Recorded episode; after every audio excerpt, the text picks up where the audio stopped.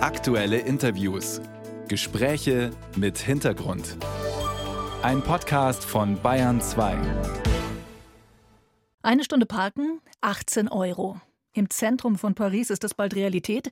Jedenfalls, wenn man einen SUV oder ein anderes schweres Auto fährt. Bei einer Bürgerbefragung in Paris hat sich die Mehrheit dafür ausgesprochen, die Parkgebühren für solche besonders schwere Wagen zu verdreifachen. Der Sondertarif gilt ausschließlich für Besucher. Anwohnerinnen und Anwohner sind genauso wie Handwerker und Pflegedienste ausgenommen. Wäre das möglicherweise auch ein Modell für deutsche Innenstädte? Gute Idee, gute Idee.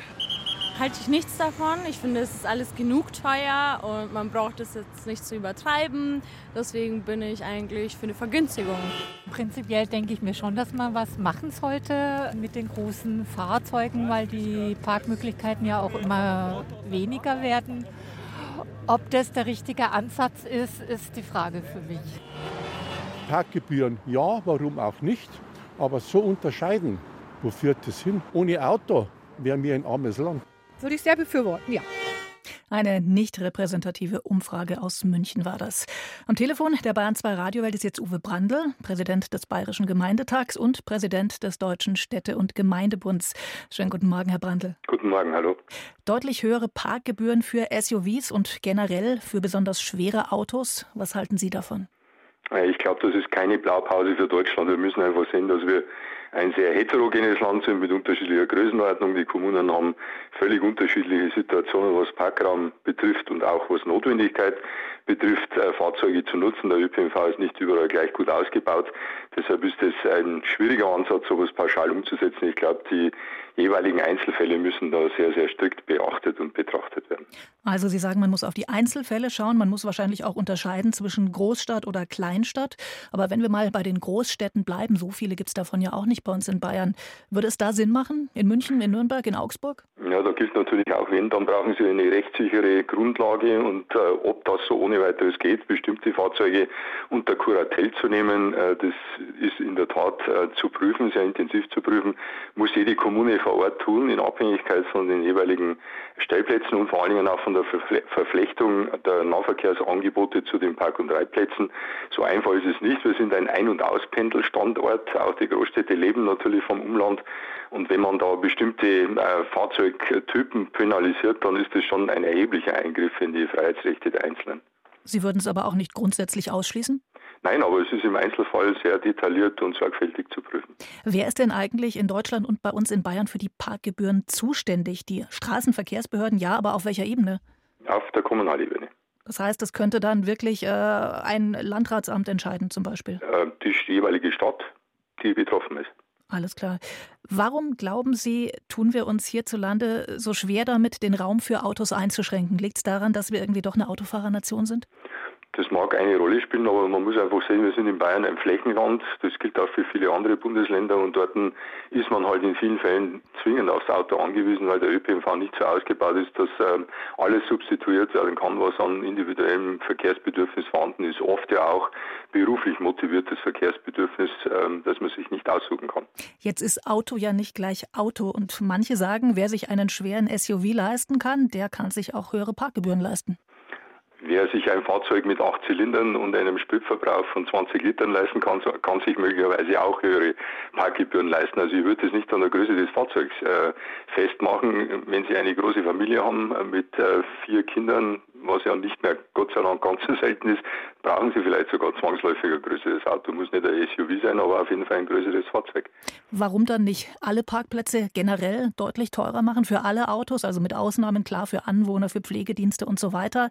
Oder einfach deutlich weniger Parkplätze in den Innenstädten zur Verfügung stellen? Jetzt sage ich nochmal, das ist ein Frontalangriff natürlich gegen die individuelle Freiheit und das ist ein Frontalangriff gegen das Verkehrsmittel äh, Auto in einer Situation, wo wir nicht in allen Kommunen einen funktionierenden ÖPNV haben. Also wenn, dann muss man eine Alternative bieten. Wenn man das Auto ersetzen will durch andere Angebote, dann müssen die Angebote erst einmal da sein. Die haben wir aber in der Fläche nicht. Das heißt, der öffentliche Personennahverkehr müsste attraktiver werden, er müsste äh, ausgebaut werden, gerade auf dem Land.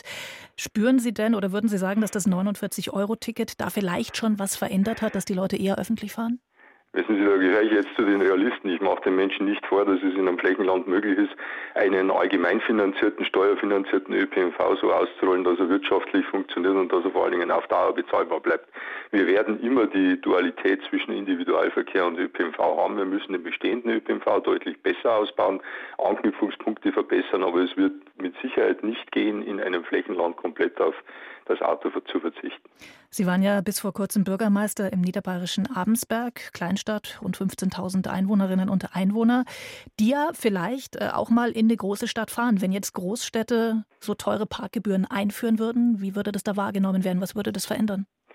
Ja, es kommt zusätzlich hinzu, dass äh, unsere Stadt eine typische Auspendlerstadt ist. 3000 Menschen fahren täglich nach München, 100 Kilometer einfach, sind auch darauf angewiesen, das mit dem Fahrzeug zu tun.